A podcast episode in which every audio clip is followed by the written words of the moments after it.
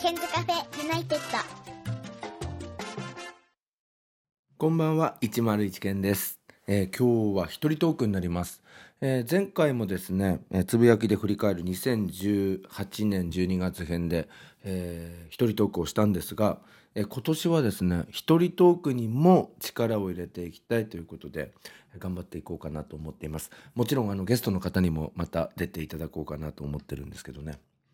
あのー今年のですね私の目標は Experience Students Culture ということで、まあ、若者たちの、えー文化を経験しましょうということでまああのーまあだいぶ前からインスタグラムはやっていたんですけれども、えーっと昨年の後半あたりからインスタグラムをあのかなり、えー本格的にアップしたり見るようになったりしていてでまあちょうどここ数日もインスタグラムの方を活用していたんですけど自分の投稿とかもストーリーとか頑張って上げていたんですがその流れの中で、えフォローしている人があの成人の日を、えー迎えていてあのーまああちこちで成人式が行われているというのをなんかこうずっとストーリーでその朝から、えー夜まであの見ていたんですけれど大体なんかどこも同じなんですよね。で、まあ、これから言うことはあの前提として私はあのあの成人式に当時あの浪人していてあの行けなかったものですからあの若干あのひがみが入っているので勘弁してほしいんですけどなんか問い券行方不明説みたいなのがあの当時流れてしまったんですけれどもあの浪人していて、えーっと東京に住んでいたんですけれども杉並区に。あのこっちの茨城に戻らなかったんですよね受験の直前だったから。だから成人の日っていうのを地元の友達とこう一緒に過ごしたことがないっていう前提があるのでひがみなんですけどなんかこのあのストーリーに上がっているやつらなんか地域とか学校とか市とか多分違うんですけどみんな同じパターンみたいな。なんか朝着替えてなんか家族と一緒に、えー集合写真を撮ってみたいな。でペットがいると一緒に撮ってみたいな。そしてあの成人式の会場に行ってで、えー成人式中になんかあの変な人が騒いでますみたいな。で成人式のその前後でなんかヤンキーみたいなのと、うんなんか懐かしいねみたいなこう写真を撮ってで成人式が終わって今度二次会で「乾杯!」みたいなことをやって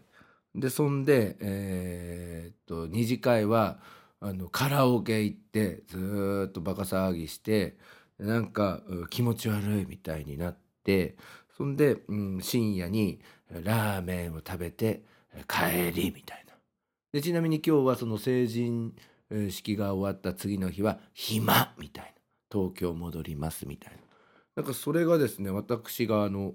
登録しているストーリーではですねなんか全国各地で同じことが繰り広げられてるなと思ってなんかなんだろうな、うん、まああの自分が参加していないからなんかすごいひがみが入っていて言うんですけどえなんかただの同窓会じゃね？みたいなあのやる意味あんの？みたいな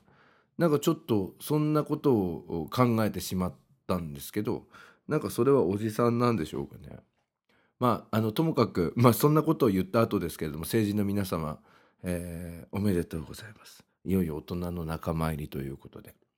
えー教え子の皆さんも、えーおめでとうございます。えーぜひ、えー成人した暁にはまたあの学校の方に遊びに来ていただいてそしてまたご飯でも、えー行ければなと思いますので、えーぜひよろしくお願いしたいと思います。まあ、というわけであのインスタグラムの話をしたんですけどインスタあの結構やりだしたんですよ。でうんと昨日日曜日はうん、まあ、とにかく自分の行動をあの全部インスタで収めてみようかなと思って。で昨日は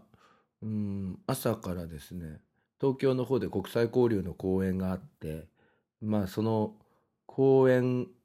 のところ公演の準備の段階もインスタグラムに収めようと思って。でこう自分が映っている方がいいかなみたいなのを意識してそこのスタッフの方になんかインスタのストーリーに載せるのであのちょっと自分の顔が映るように撮ってくださいととても言えずあの今年から一年発起してあの写真で日記っていうのを始めたもので、えーちょっとここで写真を撮っていただきたいんですけどなんてあの嘘をついてなんだ写真で日記ってなんだみたいなあの感じなんですけれどあの嘘をついて本当はインスタのストーリーに上げるためだったんですがあのお客さんというかその聴衆の方が入っていない会場でリハーサルをしていたんですけれどもそこでまあ写真を撮ってでそれが終わって今度東京の東京駅の方に移動をするところで風景がいいところがあったので撮ってで昨日はですね東京駅のあの八重洲地下街っていうところにあのティンバーランドのお店がありましてあのそこでちょっと靴を買おうかなと思っていい靴買えたんですけどあの合わせてアウターも買ってしまったんですがまあそこも、うん、お店の人にインスタに載っけるんでって言えなくてあのちょっと家族にこれ買っていいかどうかあのあの確認するのにちょっと写真を撮りたいんだけれどあのちょっと撮っていいですか？なんて言って。でまあお店の人もだいぶ怪しんでましたよね。あの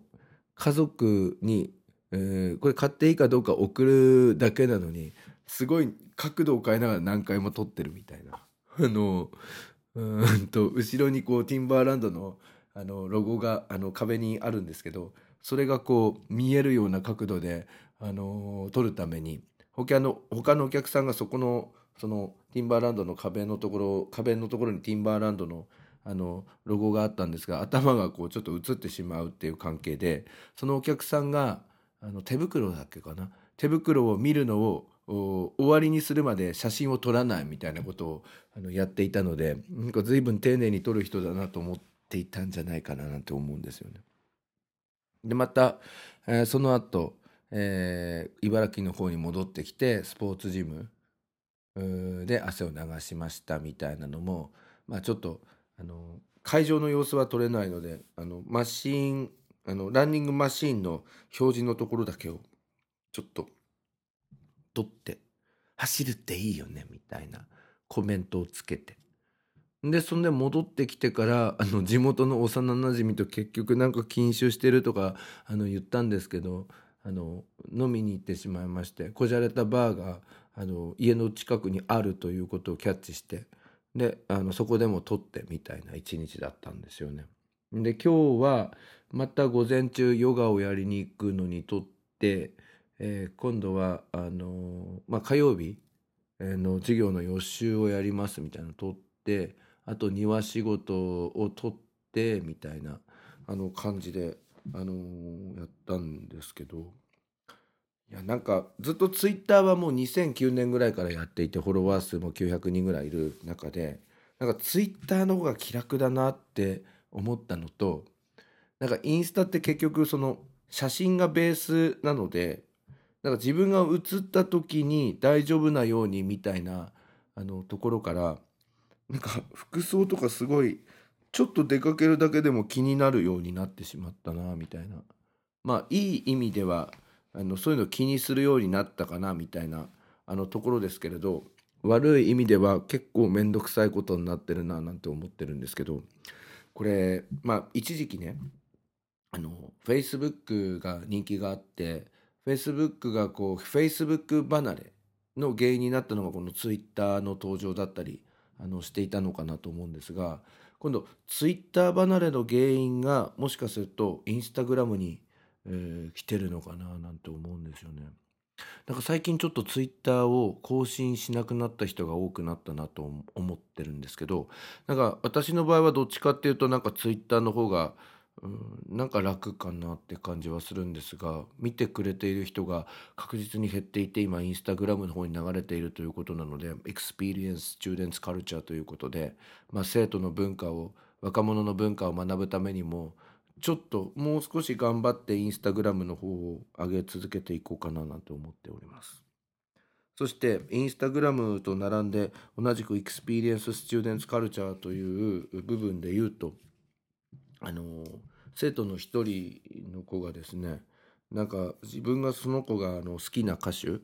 えレペゼン地球っていうグループがあのあるんですけどそそれいい曲ですよみたいなことであの紹介していただいたのでここ23日結構ヘビロテ的にあの聞いているんですけどまあちょっとそのレペゼン地球っていうそのグループの感想なんですけど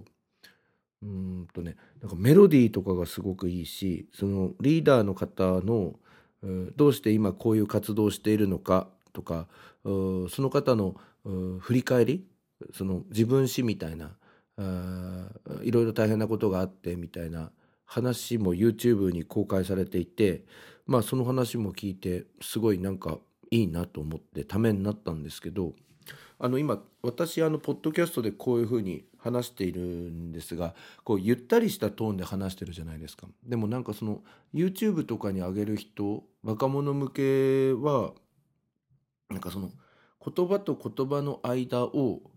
カットしてそこも何ていうのかなこうシーンとなる時間を入れずにどんどんどんどんどんどんどんどんこの言葉がこ言葉言葉言葉で攻めまくるみたいなあのまあ編集の力だと思うんですけどこんなゆったりしたトーンじゃないんですよね。文と文の間の隙間を全部埋めるみたいな形で編集されていておそらく40分で編集されていたんですが多分あれ60分ぐらいの枠だと思うんですが20分分ぐらいはあの編集してあってなんかあれは聞きづらくないのかななんて思ってるんですよね。でも逆に言うとこの自分の番組はちょっとゆったりしすぎてしまって逆に若い人たちからすると聞きにくいのかななんても思ったんですよね。よくあの自分の番組を聞くと眠くなるっていう人がいるんですけれどもそれってそんなところにあるのかななんて思うんですがこの「レペゼン地球」っていうそのグループなんですけどメロディーがすごい曲のメロディーとかもいいんですけどなんかあの下ネタの曲が結構多くてうんだからあんまりなんだろう今めっちゃ聞いてますっていうのはちょっと周りの方にはこの年なので言いにくいかなみたいな部分があるんですがちょっと密かに応援していきたいかななんて思っているグループであります。なんか教えてくれたことも結構なんか話があってなんかこれから、将来おもし楽しみだなってちょっと思っております。えーさて、えーもう皆さんご存知のように私はあの1月1日から1月4日までの、え3泊4日でフィリピンの方に行ってまいりまして、えーまあ、ちょっと今日その話をしてみたいなと思っているんですけれども、えー、と何をしに行ったかっていうと今あのフィリピンではですねあの語学学校っていうのがすごい人気を集めつつあるんですよ。でうんとまああの、まあ、全国的な流れというかあのリーディングスクールあの先進的なことをやる学校の流れではあるんですが今まではあの、まあ、語学研修っていうとオーストラリアとか、まあ、ニュージーランドとかカナダとかそういうのをその学校単位で、えー行っているというところが多かったんですが最近このうんとフィリピンのセブを中心とした、まあ、観光地のエリア内またはエリア付近に語学学校ができ始めていてどうもそのトレンドがオーストラリアとかニュージーランドカナダの方からこのセブの方へ移りそうな気配があるっていうような情報をキャッチしまして。で、えー、とこの冬休みの間に、まあ、自分でそのフィリピンの語学学校に、えー入校して体験授業を受けてみてどんな思いになるのかなっていうのをちょっとやってみたいなと思いまして、えーそれで申し込んだっていうか、まあ、個人で行ったんですよ全く。で、えー一旦そのセブで申し込んだ後よく調べてみるともうそのフィリピンの語学留学の最新の最新の部分で言うとだいぶそのセブの方はですねうん定着しつつあってこれからその開拓されていくであろう場所というのが、えーマニラの本島の方マニラのそのアイランドの方にあるスービックっていうエリアここがちょっとこれからブームになってくるかもしれないということでもう最新の最新のところということであえて、えーこのセブ島の語学研修をキャンセルしましてあのマニラから、まあ、実際は遠かったんですが170キロぐらい離れましたスービックという経済特区の中にある語学学校に入校してまいりました。でこのマニラから170キロぐらい離れているっていう情報を聞いたのが、まあ、出発する1週間ぐらい前になりまして、まあ、お願いしていたその旅行会社の方も若い、まあ、すごいいい人なんですけれどもまだそのスービックっていう場所がそこまでその開拓されていない場所なのでちょっと情報が少ない中でいろいろとそのこちらのサイトをご覧くださいみたいな感じでなんかブログのリンクとか送ってくれていたんでその当初ね旅行会社の方が言っていたのは3,000円ぐらいでタクシーで行けてタクシー安いですからねみたいな話だったんですよ。でしかも時間が2時間から2時間半混んでれば2時間半ぐらいかかるけど多分2時間ぐらいじゃないですかみたいな話だったんですけどもうとんでもなかったですよ。あの結局高速バスみたいなのを利用して現地まで行ってくださいみたいなあの案内に「ごめんなさいやっぱりタクシーでは無理です」みたいなあの連絡が来て「高速バスです」みたいな。でよく調べたら4時間とか4時間半ぐらいかかるっていうようなことが書いてあって現地の方に聞いたらひどい時だと6時間ぐらいかかるよみたいなことを現地に着いてから言われて「はあよかった違うやり方で」ということで。で今回私はどうしたかっていうとあの日本人の方が、えー経営しています、まあ、ハイヤー会社があるんですけれどもそちらの方にお願いいたしまして、えー片道、え4600ペソこれ2倍すればいいので、えーまあ大体、9,000円から1万円の料金で、えー運んでいただくというのをやったところ、まあ、まあすごいあの空いてる道とかを通っていただいて、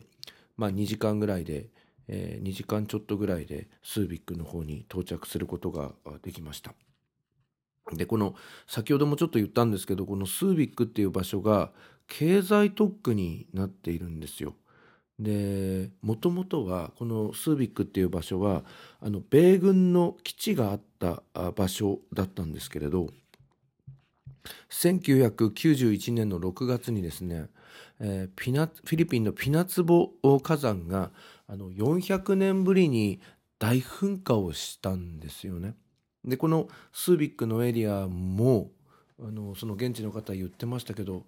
すごかったでそうなんですよ。空の高いところまでそのあの火山の爆発したその雲がなんかこうキノコのような形になってめっちゃ高いところまで上がっていってもうこの世の終わりかって思ったようなんですよね。それからしばらくすると、えー今度はそのその煙というか噴煙がスービックの街の中にも灰が、えー落ちてきて何ヶ月間もその生活をこう復旧させるのが、あの大変だったっていうようなことがありましたということなんですよね。でそのピナツボ山の噴火をきっかけにまあアメリカ軍があそこの基地の施設から撤退をしていってでまあ空洞化が生まれてしまってでそこの空洞化した場所を、まあ、フィリピン政府としては国の方針で経済特区と位置づけて、うん、治安も、うん、安心生活水準も高い、まあ、要するにちょっとお金持ちのフィリピンの方々が住むようなあエリアにしていったっていうのがこのスービックっていう場所なんですよね。でうんあれなんですよねゲートがあるんですよ。そのスービックっていうエリアとその外側のエリアはまあ別にそんなに厳しいあの規制はないんですけれどもゲートがあって必ずそのゲートを通過して中に入っていくっていうようなところがあってまあスービックのエリアは治安はすごいあの安心なんだけどここのゲートをゲートから外に出るとあの普通のこうフィリピンが、え、ある、まあ、スリとかも結構起きやすかったりもする。治安が、普通のフィリピンだと。まあ、マニラほどではないんだけれどもちょっと若干悪くなってくるよみたいな。だからなんていうかなその門一つでまあ言い方あれなんですけど別の国みたいな感じがしてなんていうのかな。最初はちょっとこう特別感みたいなのを味わえるのかなって自分は思っていたんですけれどなんか逆にちょっと申し訳ないなみたいな感じがしました。で英会話の学校は実際は私は2日間しか通っていないんですけれどもあのフィリピン人の先生がですねマンツーマンで45分英会話のトレーニングをしてくれるんですよ。でそれが終わると5分休憩して私たち生徒が今度次の指定された部屋に行くとそこにまたフィリピン人の別の先生が待っていてまた会話をするみたいな感じなんですよね。で部屋は机が1脚と椅子が2脚しかなくて本当に狭い部屋であの窓とかもなくてなんかなんていうのかな取り調べ室みたいな 感じなのでまあちょっと英語が苦手だよとか英語にアレルギー反応が、あるよっていう人にはちょっときつい場所なのかななんて思いましたね。うんただあの英語を本当に向上したいあの focus on improving their own English speaking ability or communication ability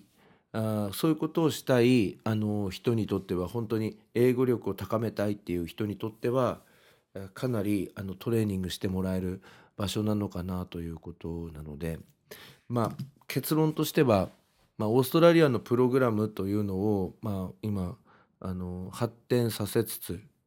まあ英語力が結構ある子向けにあのフィリピンの開拓もちょっともうちょっと研究を重ねてまだちょっと踏み出せないかなっていう部分があのあるんですけれどもまだもうちょっと研究していこうかなっていうふうな感じがあります。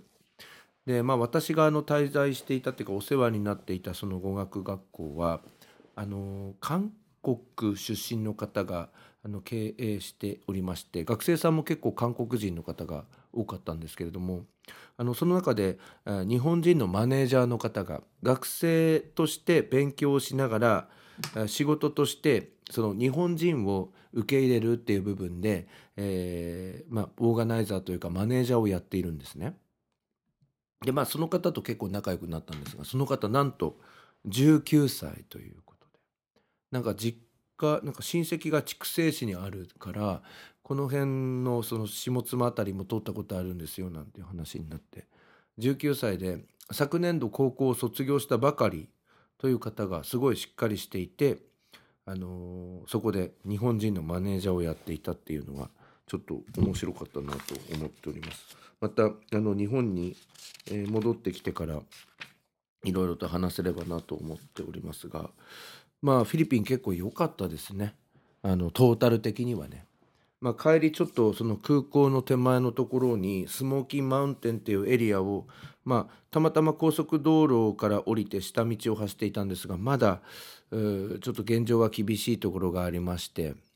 えー、ゴミの山を漁る子どもたちがいて、えー、そこからちょっと何か売れるものはないかっていうのをこう探しているみたいな子どもたちもいて、うん、まだ現実は厳しいんだなっていうふうに思ったんですよね。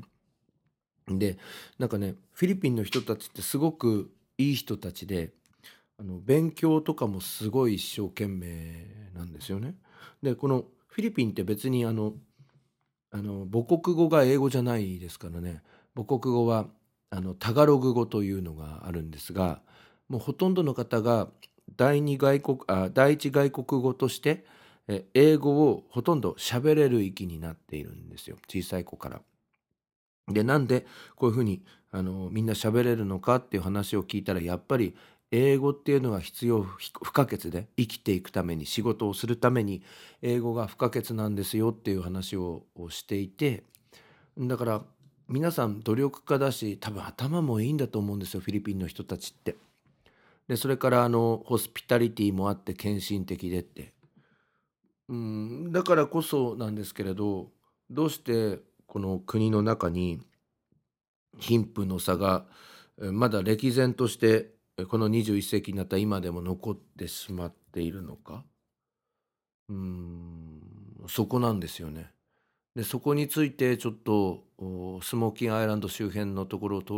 っていた時にまあ自分なりの結論みたいなのが出せなくて。何がそのうん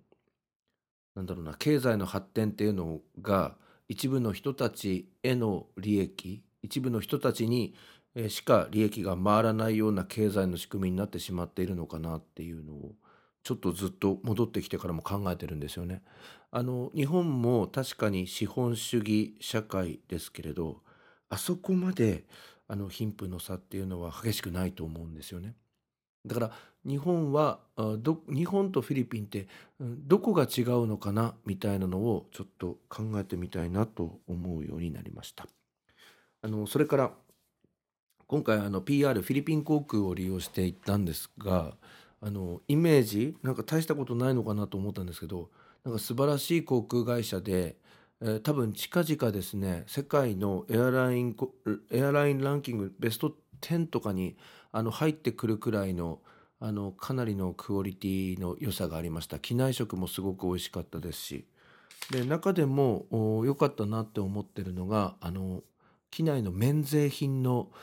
アイテムがかなりあの充実していてたんですよね。なのでまだちょっと使ってないんですけどトミーの香水とかもあの扱っていたのであの思い切って買ってしまったんですけれどもあのそんな感じですごいあの良かったなと思います。ただあのフィリピンのマニラの空港はですねあんまり感じが良くなかったなみたいなところですかねまあいい部分もあったんですけどうんちょっといろんな意味で微妙だったなっていうところはありましたけどね。はい、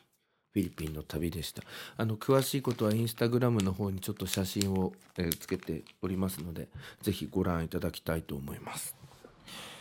えー、おしまいは今年の目標もう一つありまして、あのー、私のですね近所の幼なじみがですね今あの婚活を結構頑張ってやってるんですけれどもあのなかなかいい感じで進展していかないということで、まあ、昨日その方とあのバーに行って飲みましてこの2019年は私101件が、え、その方をかっこよくするためにさまざまな部分でサポートをするというまあちょっと大げさに言うと契約を、まあ、別にお金が発生してるわけなんですが約束を、え、取り付けまして。あのベースがすごいかっこいい方なのであのちょっといろいろセクシーさを出してみましょうっていうことで昨日そこのバーのところでもうアマゾンですぐポチったんですけれどまずその方には今ここに商品が届いているんですけれどもあのフェイクのピアスに見えるようなちょっとイヤリングをしてパーティーに行っていただこうかなと思っております。それから今洋服の方も結構ですね、うん、暗めの色をちょっと着ているのでトミー・ヒルフィガーでちょっと攻められるように、えー、ちょっと一緒にお店行ってちょっとコーディネートなんかもちょっと手伝ってみようかなと思ってます。まあ、高校生とか大学生とかだったらまあちょっと俺あんまりあのあれなんですけどあんまりまあ若まあ、うちらはちょっと年だからあれなんで、まあ、大学生とか高校生とかだったらあの「トミー!」っていうのがもう胸のところにドンとこう出てるやつとかまあああいうの着てもかっこいいなと思うんですがあの私たち40代はさりげなくこの腕のところとか胸のところにちょっとこうトミー風な、えー、デザインがあしらわれているようなやつがいいなと思ってまあそういったのをちょっとあの探してこようかなと思ってるんですよ。でねあのー、まあつくばのララガーデンというところにまだトミーが残っているのかと思いきや数年前に撤退していたということで、えー、私がですね行くとしたらもうララポート柏の葉店かあとは、えーと、網のアウトレットあたりまで行かなきゃいけないみたいなんですよね。まあ、ちょっと個人的にあのオンラインで購入するのあんまり好きじゃないんですよね。実際にあの服をちょっと見ながらあのやった方がいいのかななんて思ってるんで、うん、ちょっと時間を見つけて、えーまずこのピアス風のイヤリングを多数購入いたしましたのでこれをちょっとつけていただいてそれからちょっとトミーで、えー決めますということでちょっと全部コーディネートをしましてでできれば私が通っている美容院に、えー通い帰っていただくようなことをちょっとやって、まあ、その辺の変化みたいなのもまた、えーポッドキャストの中で直接ご本人に出ていただいたり私の報告をしたりあとツイッターなんかでもお知らせしていきたいなと思いますのでぜひよろしくお願いいたします。はいということで今日はだいたい30分ぐらいで、えートークの方終わりましたけどもいかがでしたでしょうか？えー、と告知です、えー、ツイッターやっております、えー、ツイッターは101件です。101は数字県の K は大文字のえー K になっております。KEN です。えそれから、えこちらのポッドキャスト専用の、え、ツイッターもあります。えーケンカフェ101、ケンカフェ101で、えー検索してみてください。インスタグラムはケンインターナショナルになっております。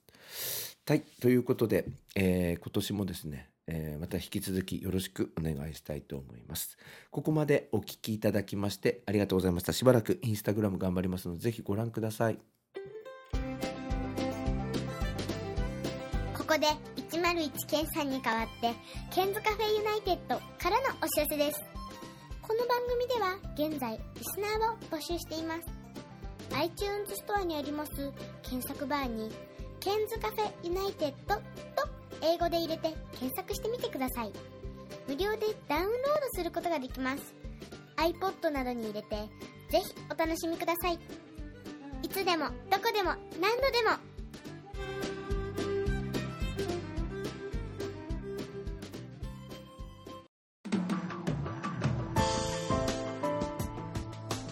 iPhone でお聞きの皆さんに新しいサービスのお知らせです。 App Store からポッドキャストというアプリをダウンロードしてお楽しみいただけます。これを利用すると